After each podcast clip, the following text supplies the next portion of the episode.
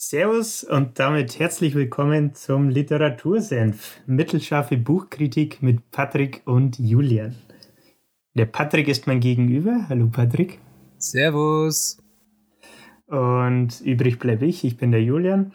Wir zwei dachten uns, wir machen einen Podcast zum Thema Bücher. Ähm, einfach durch Corona geschuldet hatten wir jetzt extra Zeit on our hands und dachten uns, let's go.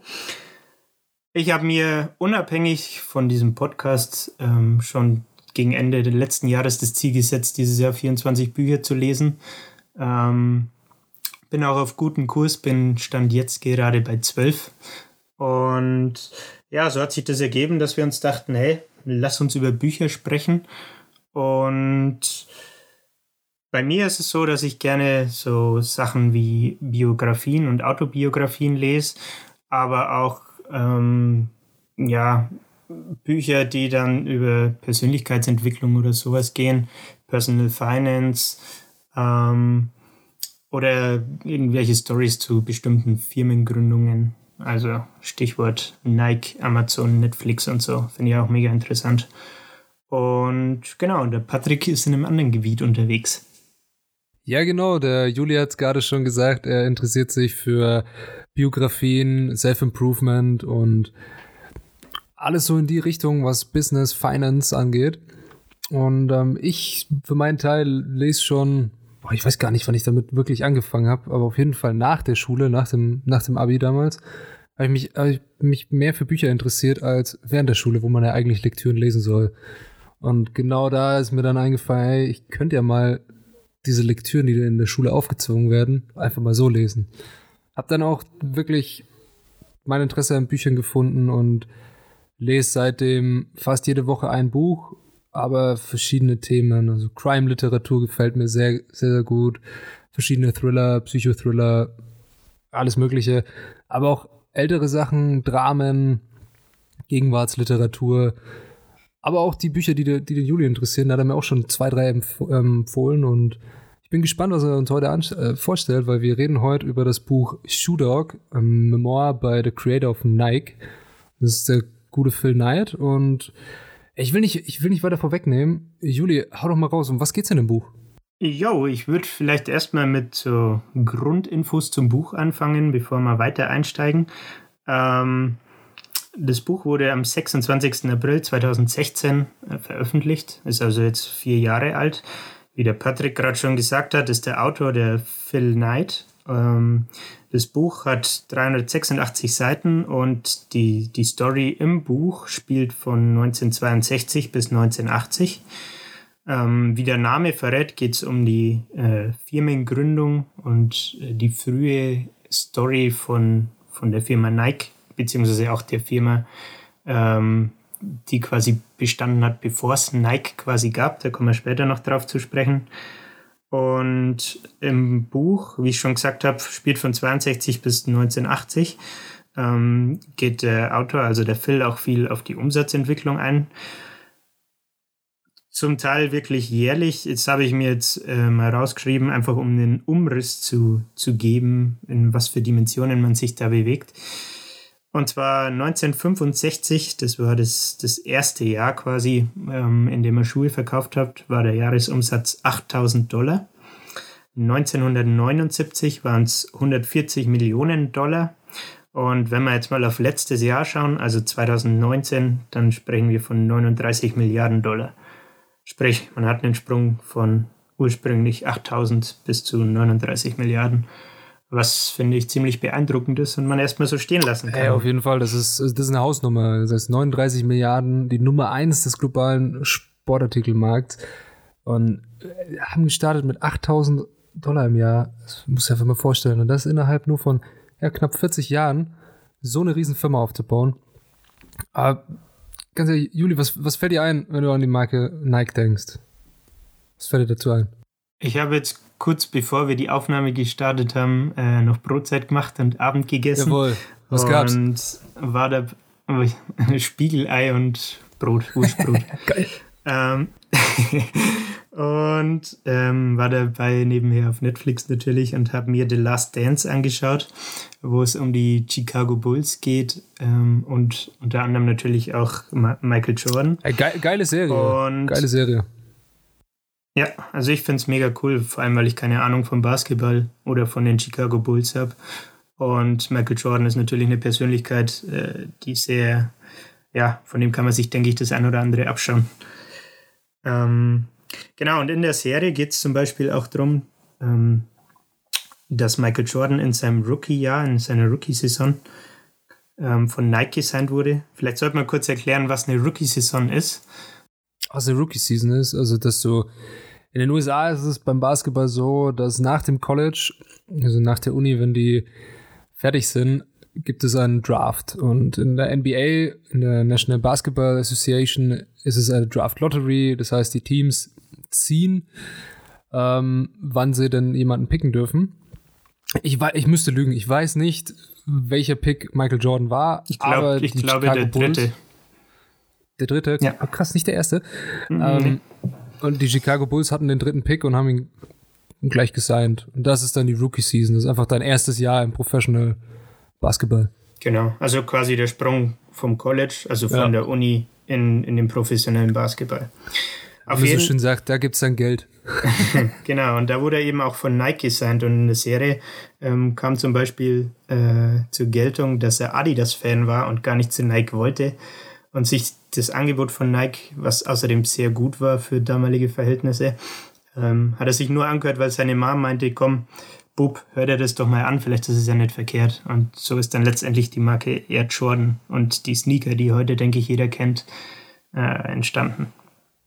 Vor allem den, den 1er Jordan, der 1984 rauskam, aber immer noch zeitloser Klassiker und gern getragen. Super Schuh. Wirklich. Genau, dann würde ich sagen, gehen wir mal weiter. Was, du hast vorhin gefragt, was kann man zum Buch ähm, sagen? Generell wird man sich jetzt erstmal fragen, ja, okay, es geht um Nike und die Firmengeschichte. Und daraus lässt sich ja schon erschließen, dass es sich quasi um eine mehr oder weniger Autobiografie handelt. Man muss aber äh, aufpassen, es ist nämlich ein Memoir. Und da musste ich selbst erst nachschauen, was die Definition dafür ist. Also im lateinischen Memoria Gedächtnis, sprich ähm, der Autor, also der Phil in diesem Fall, ähm, beschreibt die Begebenheiten und die Story aus seinem Gedächtnis. Hat also einen subjektiven Charakter, ähm, ist aber nichtsdestotrotz natürlich mega interessant und ich denke auch als Gründer und sie, langjähriger CEO kann er es ziemlich gut beschreiben. Also man, man erlebt es quasi genau aus seiner Sicht, wie ein, wie ein Tagebuch, kann ich mir das vorstellen, oder? Jo, eigentlich schon. Also es geht im Buch, die Kapitel im Buch sind quasi in Jahre untergliedert. Sprich, das erste Kapitel okay. ist 62, dann kommt 63, 64 und so weiter. Und er erzählt quasi zu jedem Jahr, was ist da passiert, welche Mitarbeiter kamen hinzu, was war der Umsatz, äh, was für Probleme und Herausforderungen hatte er. Und ähm, ist wirklich Wie hat er sich gut. dabei gefühlt wahrscheinlich auch. Genau. Ähm, okay. Es kommt viel Verzweiflung auch zum Vorschein und er beleuchtet auch viel die Schattenseiten.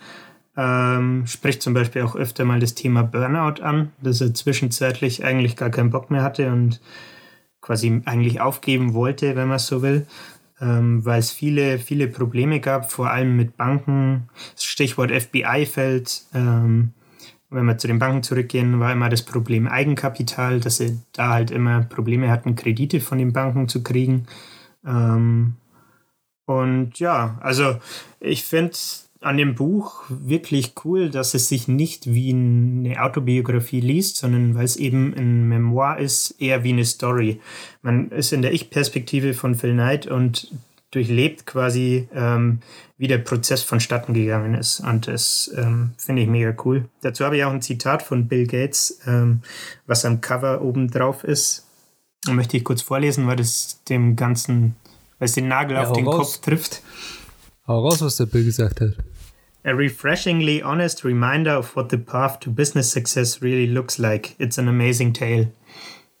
Das war's auch schon. Trifft es, finde ich, ziemlich gut auf den Kopf. Und wem kann man das Buch empfehlen? Ähm, Ich denke, das kann man sich jetzt schon mehr oder weniger denken. Wenn man irgendeine Affinität zum Sportartikelmarkt oder zum Marke Nike hat, wenn man gerne ähm, Autobiografien von erfolgreichen Leuten liest oder wenn man allgemein Thema am äh, Interesse am Thema Entrepreneurship, Firmenentstehung und sowas hat, äh, würde ich das auf jeden Fall empfehlen. Dann würde ich sagen, steigen wir mal ein, oder Patrick? Ja, raus. Also ich bin, ich bin auf jeden Fall sehr gespannt, ähm, was mich jetzt erwartet. Ich habe das Buch nicht gelesen, also hau raus, was, da, was du für, für tolle Stellen mir rausgesucht hast. Jo, bevor wir zum Inhalt kommen, würde ich noch kurz was zum Autor sagen. Wie gesagt, äh, der gute Mann heißt Phil Knight und ist 1938 in Portland, Oregon geboren. Ähm, sprich, er ist heute 82 Jahre alt und lebt noch. Ähm, was man zu ihm als Persönlichkeit sagen kann, habe ich mir vom Forbes, äh, Forbes.com war die Quelle, glaube ich, gezogen. Die haben ihn im Oktober 2019 als 21 äh, reichsten Menschen der Welt äh, getitelt mit einem ähm, Vermögen von 37,6 Milliarden US-Dollar.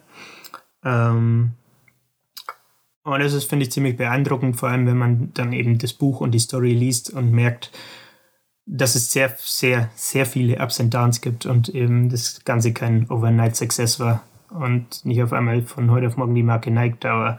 So, ähm, jo, was kann man zum Lebenslauf vom, vom Phil sagen? Er hat ähm, 1959 erst seinen Bachelor in Business Administration ähm, gemacht, ähm, ist dort an der University of Oregon auch Track gelaufen ich weiß nicht, willst du kurz erklären, was Track ist, Patrick? So, was, was Track ist, ähm, das zeichnet eigentlich alles, was mit Leichtathletigkeit zu tun hat. Oder eigentlich die Bezeichnung Track ist normal der Sprintsport.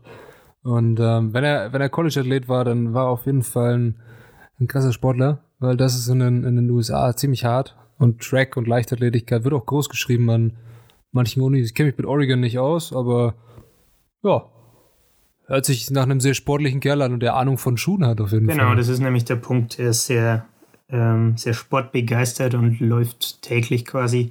Ähm, ist dementsprechend auch natürlich mit dem Schuhmarkt und so weiter vertraut. Ähm, nach seinem Bachelor war er dann kurz bei der US Army und nachdem er von der Army zurückkam, hat er an der Stanford University seinen Master gemacht.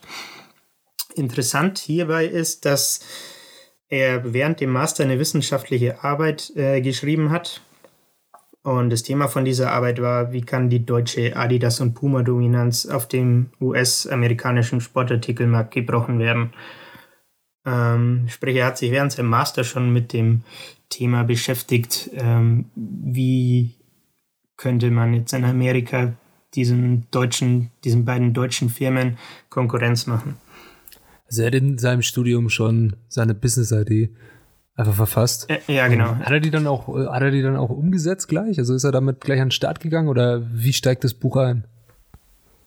Ähm, nein, er ist nicht direkt damit an den Start gegangen, ähm, aber schon ziemlich zügig. Es hat allerdings kurz gedauert, weil er ähm, nach, dem, nach dem Master quasi entschlossen hat, jo Leute, ich möchte eine Weltreise machen. Und bei dieser Weltreise war sein Plan, er hatte zwei Ziele. Einerseits wollte er die Akropolis sehen, andererseits ähm, wollte er in Japan ähm, einer Firma, die er da zu dem Zeitpunkt noch nicht rausgesucht hatte, seine verrückte Idee, die er an der Stanford University hatte, vorstellen. Was war diese verrückte Idee? Im Endeffekt kommt es wieder auf diese wissenschaftliche Arbeit während dem Master zu sprechen. Und analog zu japanischen Kameras, ähm, die quasi importiert wurden und der deutschen Marktdominanz am Kameramarkt äh, entgegenwirken konnten, ähm, war sein Plan, ja, lass doch einfach japanische Laufschuhe importieren und im Endeffekt äh, dasselbe machen.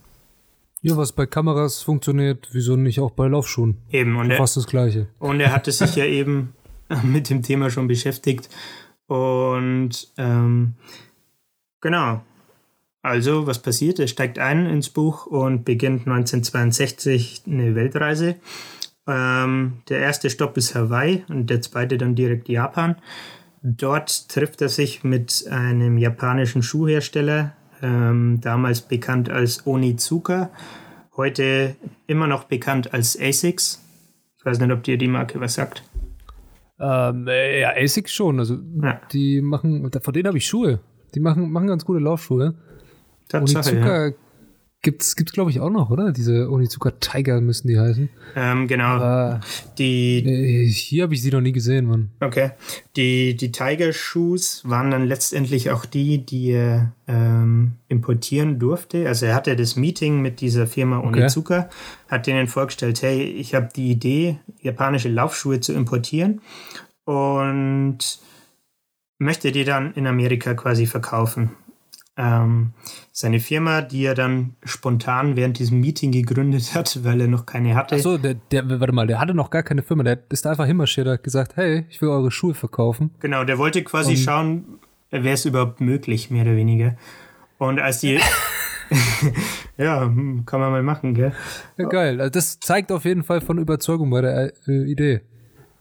Ja, und ähm, das Ding war, während dem Meeting fragt, äh, fragen seine Ansprechpartner bei den Japanern halt, äh, was für eine Firma vertreten sie eigentlich? Und er sitzt da und denkt sich so, äh, da habe ich, hab ich mir jetzt irgendwie noch gar keine Gedanken drüber gemacht.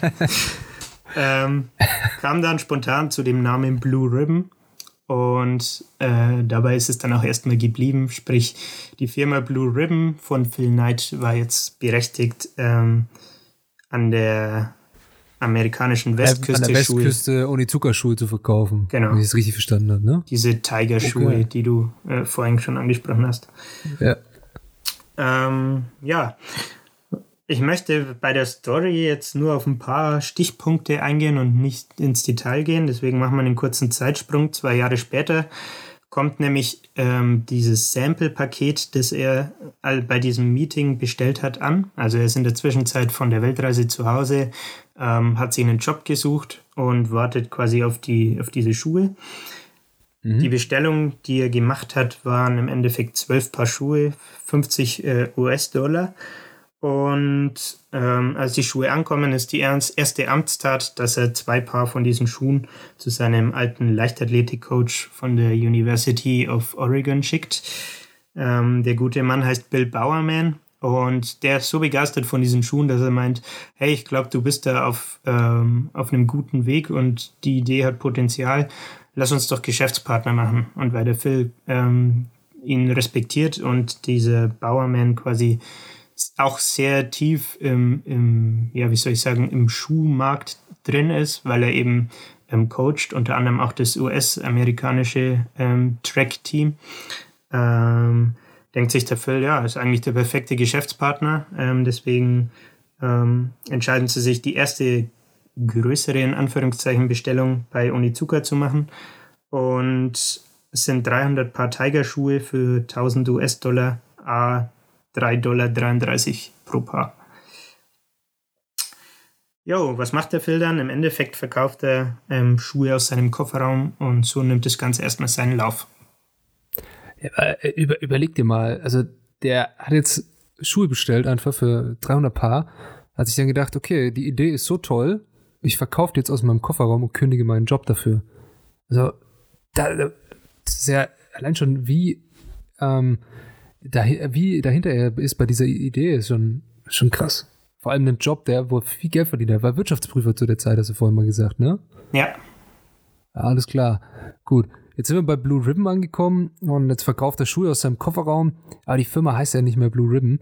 Wie, wie kam es denn dann dazu, dass er sie umgenannt hat und wieso heißt die Firma jetzt eigentlich Nike? Genau, im Endeffekt gibt es dazu drei Meilensteine, die nennenswert sind. Blue Ribbon hat jetzt ja diese ähm, japanischen Schuhe importiert und in Amerika verkauft.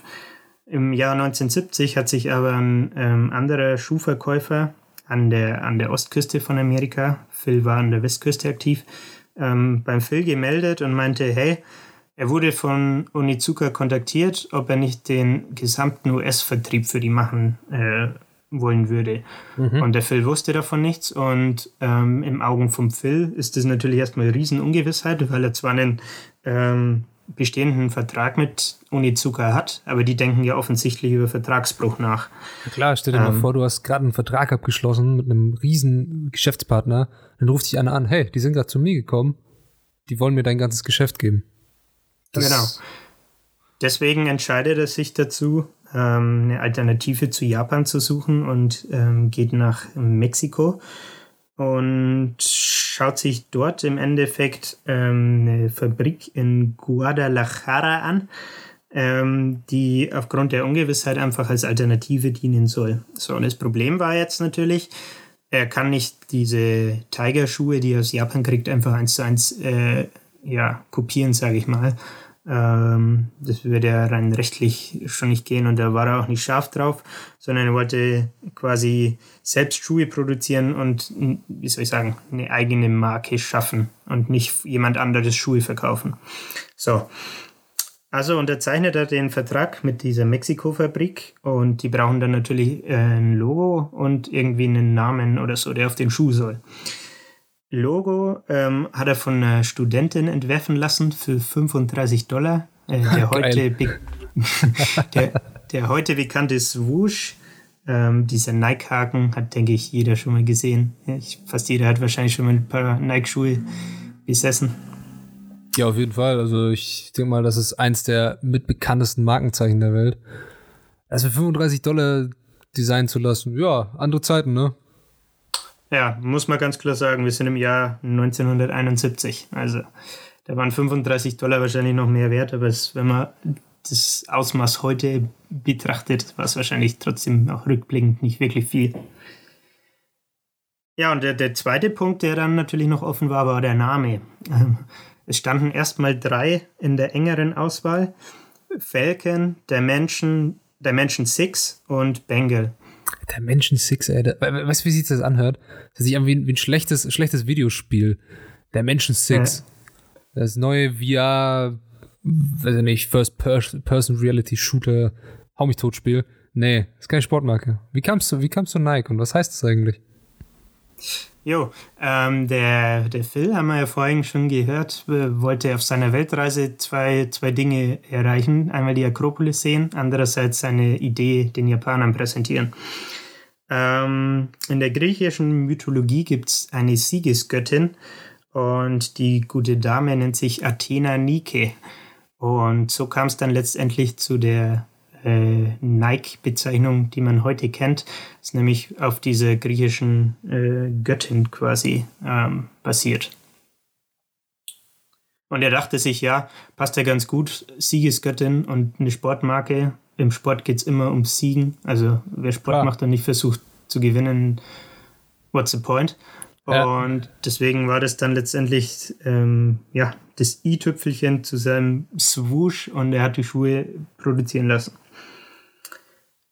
Wenn wir dann ein Jahr weitergehen, in 1972 ähm, hat die National Sporting Goods Association Show in Chicago stattgefunden. Hört sich wichtig an. Also, wenn du da, wenn du da nicht bist, dann glaube ich, dann, dann, darfst du keine Schuhe verkaufen. Ja, also, also hört sich auf jeden Fall äh, sehr, sehr seriös ja, an. Was ist da passiert? Also, er hatte dann wahrscheinlich seinen Schuh vorgestellt, weil das ist ja eine neue Marke, ne? Und ähm, er hat jetzt auch einen, einen, anderen Hersteller, die sind vielleicht jetzt nicht mehr so gut wie seine alten aus Japan, weil er stellt jetzt in, in Mexiko her. Und gibt es einen Unterschied oder wie ist da gelaufen? Thema. Genau. Ähm, die Qualität, wie du jetzt schon gemutmaßt hast, war tatsächlich schlechter als die von diesen Onizuka Tigers. Und das hat dem Phil natürlich erstmal Kopfschmerzen äh, bereitet, weil Blue Ribbon natürlich die diese Tigers verkauft hat und jetzt noch den anderen, diesen neuen Nike-Schuh hat und den verticken will, aber da ist die Qualität auf einmal schlechter. So, das Ding war jetzt aber, was sich dann gezeigt hat auf dieser Messe, die Leute kamen trotzdem auf, auf die Blue Ribbon Jungs und auf den Phil zu und meinten, hey, zeigt uns mal, was ihr da habt. Dieser neue Schuh schaut irgendwie interessant aus, gab es jetzt so noch nie. Ähm, und wir würden da gerne ein paar bestellen und die mal auschecken, so was Sache ist. Und dann hat einer von den Blue Ribbon Jungs, also einer von den Mitarbeitern von Phil, ähm, einen von diesen ähm, Sales-Leuten, die quasi die Schuhe eingekauft haben, gefragt, hey, wie kommt es dazu, dass ihr jetzt die Schuhe kauft, obwohl die Qualität ja augenscheinlich schlechter ist. Also der Phil hat es irgendwie so beschrieben, dass das, das Leder und so und dieser Swoosh äh, schief war, das Leder war nicht gescheit verarbeitet und so wirklich Sachen, die man hätte besser machen können. Mhm. Und als Antwort auf die Frage haben sie dann aber Folgendes bekommen, das möchte ich auch kurz zitieren. We've been doing business with you Blue Ribbon guys for years, and we know that you guys tell the truth. Everyone else bullshits, you guys always shoot straight. So if you say this new shoe, this Nike is worth a shot, we believe. Und ja, da, sieht man mal, also, sorry, aber da, da, da sieht man mal, wie Konsistenz sich aufbaut und wie Vertrauen ähm, im, im Business-Kontext dazu hilft, dass wenn du mal, wie die beiden jetzt, was Neues machen musst oder einen Rückschlag hast von einem Geschäftspartner, dass sich deine Kunden immer noch auffangen, weil sie wissen, hey, ihr bringt Qualität und wenn ihr sagt, okay, die sind gut und die werden besser, dann vertrauen wir euch davon. Also das ist ja. Auf jeden Fall. Und was, was dem Phil ja auch mal ganz wichtig war, ähm, diese, diese Kundenbeziehung quasi zu pflegen, sage ich mal. Also er war ja wirklich ähm, mit Herzblut dabei und wie gesagt, er ist selber ähm, am College gesprintet und war quasi und läuft auch in der Story, er erzählt er regelmäßig, dass er seinen ähm, abendlichen Six-Mile-Run macht. Also er läuft sechs Meilen. Und wie, wie, viel sind das? Zehn Kilometer, oder? Sechs Boah, ich kann es ja ehrlich gesagt ja, also Eine Meile ist so irgendwas mit 1,5 oder so und dann müssten sechs, glaube ich, zehn sein. Ja, ja. kommt ungefähr hin. Jo. Und ja, spricht auf jeden Fall dafür, dass er halt, äh, ja, wie soll ich sagen, sich mit dem, mit dem Produkt äh, vertraut macht und auch natürlich die Konkurrenz aufgrund seiner Sprinterkarriere äh, gut kennt. Ähm, da sein erstes Paar Schuhe erzählt er, war, waren zum Beispiel Adidas und ja, gab jo. ja nichts anderes. gab ja, ja noch keinen Puma, Con Puma gab es noch. Ja, Puma und, und aber und, kein Nike. Äh, Converse gab es, glaube ich, auch. Converse hat Laufschuhe gemacht? Ach krass. Weiß ich gar nicht. Ich kenne ich kenn nur die Chucks, wenn ich ehrlich bin. Ja, aber, ähm, ich glaube, ja. Converse war aber, glaube ich, eher im Basketball. Da okay. nagel mich aber nicht drauf fest. Ähm, sag mal, weiß man, wie dieser, dieser Schuh eigentlich aussah oder was das war? Für einer? Äh, ja, ich habe tatsächlich mal recherchiert, weil ich mich gefragt habe, ah, beziehungsweise ach stimmt, du hast mir ein Bild geschickt. Jetzt sehe ich's. Ja, genau. Äh, weil ich mich gefragt habe, hey, wenn, wenn der jetzt seine eigenen Schuhe produziert, dann können das ja nicht welche sein, die er bei, bei, bei dieser äh, Unizuka, bei den Tigers da hatte quasi. Mhm. Und dann habe ich mal recherchiert und letztes Jahr im Juli, also 2019, wurde der Moon-Schuh, hat er anscheinend geheißen, keine Ahnung, ist anscheinend die Modellbezeichnung ähm, aus dem Jahr 1972 für 390.000 Euro umgerechnet verkauft. Ach, äh, ich, ich sehe das Ding jetzt hier gerade vor mir. Also, ihr, wenn ihr jetzt hier zuhört, könnt ihr es ja nicht sehen. Aber der schaut ein bisschen aus, weil ich weiß nicht warum Moonshoe, aber von der Farbe her schaut er schon ein bisschen aus wie, wie ein Mond. Vielleicht, weil er auch so alt ist. Und er hat Noppen wie diese, ähm, nicht wie Fußballschuhe, sondern ein bisschen kleinere Noppen, dass du gut Track rennen kannst auf diesen Sprintbahnen. Aber ja, an sich ein schöner Schuh hat ein bisschen was von zu, zu kurz geratenen Spikes irgendwie, die Sohle. Ja, wer, wer diese, diese eklige vergammelte Farbe, die ein bisschen ausschaut wie so verfaulte Haut, nicht dann, ähm, ganz ehrlich, ja, also, äh, zeitloses Design, kann man, kann man nicht anders sagen. Könnte du musst dazu sagen, der Schuh ist äh, 50 Jahre alt, ne? Dafür, dafür schaut er gut aus. Also dafür hat er sich gut gehalten. Braucht er keinen Facelift. Ähm, genau. Wir, wir um auf deine Frage zurückzukommen ja? noch. Du hast ganz am Anfang gefragt, wieso heißt die Firma heute Nike? Und zwar ja, ist 76, ähm, das wollte ich jetzt noch der Vollständigkeit halber erwähnen, die Umbenennung von Blue Ribbon ähm, offiziell in Nike erfolgt. Also sie hatten die Nike-Schuhe quasi, bevor die Firma eigentlich Nike geheißen hat. Und genau, ist 76 passiert und damit haben wir das Thema Namensgebung, glaube ich, gut äh, abgefangen. Okay, also jetzt haben wir, jetzt haben wir Schuhe haben wir abgehakt, aber Nike macht ja heute alles Mögliche, also von Accessoires bis alles, was eigentlich der moderne Athlet braucht oder der, der Hobbysportler, der kann sich von oben bis unten mit Nike einstylen, was auch das, das Ziel ist, dass du ja komplett von einer Sportmarke, ich kann nur, wenn ich ins Training gehe und ich jetzt vergesse, dass ich Adidas-Schuhe anhabe und ich ziehe jetzt Nike-Socken an, ähm, ja, we weißt du, dass die, äh, die Style-Polizei gleich kommt, ne? Also äh, definitiv, das, das geht, es geht einfach nicht. Es ist Höchst heute, kriminell. Ja, heute schaut man, was man anhat. Also du ziehst keine Adiletten an und hast dann Nike-Socken an. Das ist einfach, das ist einfach nur frech. Aber Der Trick ist immer, Adiletten anzuziehen. das stimmt. Aber sag mal, wie, wie kam es dazu, dass die jetzt auch gesagt haben, hey, wir stellen jetzt auch Mode her und nicht nur Schuhe? Jo, das war zwei Jahre später, also 1978, ähm, weil der Phil sich mal wieder an Adidas orientiert hat und sich dachte, hey, Adidas verkauft mehr Kleidung als Schuhe und er wollte halt strategisch einfach natürlich auch weiterdenken und ähm, da kommen wir dann später drauf zu sprechen, im Hinblick auf den Börsengang auch, um, um den Wert quasi von der Marke Nike, sage ich mal, zu steigern natürlich, ähm, hat er sich dann auch mit dem Thema Bekleidung befasst. Und wie du vorhin schon sagtest, wenn du, ähm, wenn man jetzt mal professionelle Athleten zum Beispiel ähm, anschaut und natürlich versucht Nike die unter Vertrag zu nehmen, das war eines der großen Marketingkonzepte. Ähm, und du hast da nicht nur Schuhe, sondern auch Klamotten. Ähm, kannst du das erstens diesen professionellen Athleten besser verkaufen. Andererseits, wenn du natürlich auch an Privatkunden ähm, Klamotten verkaufen kannst, generierst du natürlich logischerweise mehr Umsatz. Und das ist dann im Jahr 78 passiert und die erste Klamottenline ging quasi live und wurde veröffentlicht und hat sofort für Aufmerksamkeit äh, gesorgt und äh, am Markt äh, Respekt gewonnen und hat quasi sehr viel natürlich dann jetzt in der weiteren Entwicklung auch dazu beigetragen, dass Nike zu diesen, was war es, 37, 39 Milliarden Umsatz im Jahr kam. 39 waren. Okay, also jetzt haben wir, jetzt haben wir Schuhe. Nike stellt jetzt auch Klamotten her. Es ist 1978 und du hast am Anfang gemeint, das Buch geht nur bis 1980. Da hört die Geschichte dann auf, also das Buch ist zu Ende. Aber wieso genau 1980? Was, was passiert dann noch? Da muss ja irgendwas noch passiert sein. Und du hast ja ein Zitat reingeschrieben. Ich will es nicht vorwegnehmen, aber ähm, ja, wieso bis 1980? Jo, habe ich im Endeffekt gerade schon aufgelöst. Ähm, dieser strategische Schritt mit den Klamotten war ähm, dafür im Endeffekt ausgelegt für den Börsengang, der dann 1980 erfolgt ist und der auch das Buch dann quasi schön abrundet. Ähm, um für dieses Jahr, für dieses Event, den Börsengang quasi den Markenwert zu steigern. Und das Zitat, das du gerade erwähnt hast, würde ich gerne noch kurz vorlesen, weil das, ähm, finde ich, ein ganz guter Abschluss Es ist ist mega geiles Zitat. Und es beschreibt ganz gut, wie aus dieser verrückten Idee, die er an der Uni hatte, dann quasi mit dem Börsengang auf einmal die Idee zur Realität wurde. So.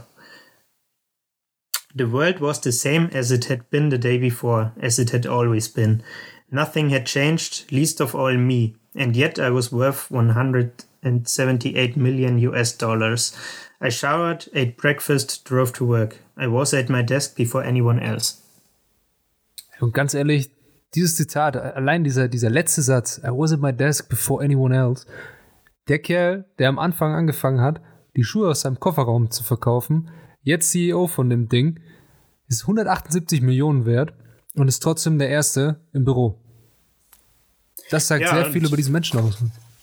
Genau. Und wie sehr er quasi in der hinter, die, hinter dieser Firma, hinter diesem Traum steht, quasi was Eigenes zu erschaffen und ähm, ja, wie soll ich sagen, Athleten quasi zu beflügeln, wenn man so will. Okay, ja, also ähm, echt, echt coole Geschichte. Also man wird da so durchgeführt durch die Entstehungsjahre von Nike. Wie ist es passiert? Wie hat der Phil Knight das gegründet? Es ist aber irgendwie auch ziemlich witzig, dass sich sein Name auf den Namen der Firma reimt, ne? Nike, Knight. Also, ja, äh, egal. Aber so abschließend, wem würdest du das Buch empfehlen? Und wie hat sie gefallen? Ähm, wem würde ich es empfehlen? Das habe ich, glaube ich, am Anfang schon mal kurz angeschnitten. Im Endeffekt Leuten, die sich für das Thema erstmal natürlich Biografien interessieren, dann auf jeden Fall 100 Prozent, weil es bisher die geilste Biografie ist, die ich persönlich gelesen habe. Ähm, wenn jemand sagt, hey, ich finde Nike geil, oder wenn jemand von Adidas zuhört, Grüße gehen raus. äh, Die, die Auch können natürlich- auch noch was lernen. ja, klar, also äh, Know Your Enemy und so, ne? Also ich finde es halt trotzdem mega interessant, einfach diese Entstehungsgeschichte zu ja, weil es auch vielleicht so eine zu können. erfrischende Perspektive ist, weil es Memoiren sind, weil er es aus seiner eigenen ähm, Perspektive schreibt und nicht irgendwen schreiben lässt, sondern er bringt da seine Gefühle rein, seinen Eindruck und wie es für ihn war und wie es miterlebt hat. Ich glaube, genau, das macht immer sehr viel aus, oder?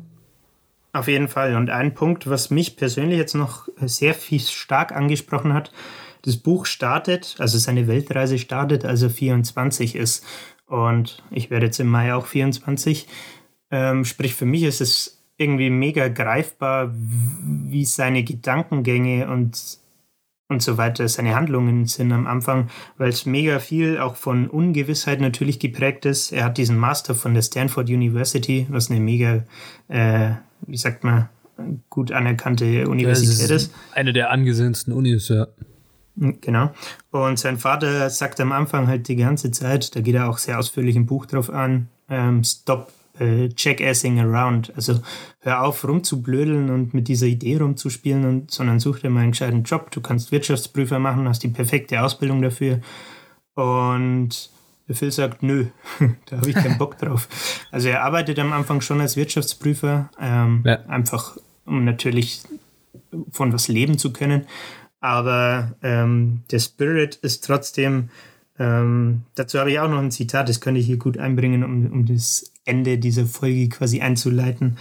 Ähm, er möchte was erschaffen und ähm, quasi ein, ja, was hinterlassen, wenn er die Erde verlässt. Okay. Haushold? Genau, let's go. But deep down, I was searching for something else, something more. I had an aching sense that our time is short, shorter than we ever know, short as a morning run, and I wanted mine to be meaningful and purposeful and creative and important. Above all, different. I wanted to leave a mark on the world. Das hat er auf jeden Fall gemacht. Also.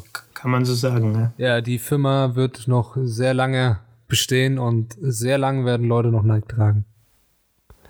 Ich finde, das war ein echt gutes Zitat, um das Ganze abzurunden.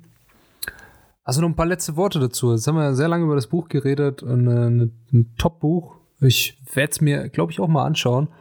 Ich habe Bock drauf, das äh, live mitzuerleben und das aus der Sicht des Autors mal wirklich einzutauchen in diese Entstehungsgeschichte. Also, ja, freut mich zu hören dass mein, mein Vortrag nicht langweilig war. Ähm, ja, was, was kann man abschließend sagen? Ähm, ich hoffe, diese, diese erste Pilotfolge hat den Zuhörern gefallen. Ihr dürft uns gerne Feedback geben. Ja klar, jederzeit. Positiv bitte. als auch negativ. Nachrichten, Anrufe, FaceTime. Wir nehmen alles an. Ähm, auch E-Mails, Briefe auch, altmodisch, Postkarten. Klar. Also wir sind für alles offen. Schreibt auch gerne ein Buch. Ja. Stellen wir dann auch hier vor. Ja, klar, wir analysieren das dann ähm, auf unsere leinhafte Art und geben da ein bisschen unseren Senf dazu, wie die ganze Sendung hier auch heißt. Und ähm, ja, ich hoffe, euch hat's gefallen. Und wir sehen uns, wir hören uns nächste Woche, weil die Folge wird jetzt, oder dieses Format wird jede Woche rauskommen. Wir werden jede Woche ein Buch durchgehen, oder Julian? Also das haben wir uns jetzt vorgenommen. Also machen wir jetzt auch. Genau, das ist, das ist der Plan. Nächste Woche bist du dran, also wir werden uns abwechseln. Geil, dann darf ich mehr reden. Ja, sprich, die, die Buchkategorien ähm, wechseln quasi auch von Woche zu Woche. Wird also nicht langweilig. Jo, dann ähm, ja, haut's rein. Man hört ja. sich. Macht es gut. Äh, Kuss jo, aufs Auge. ja, das sowieso. Perfekt. Ciao.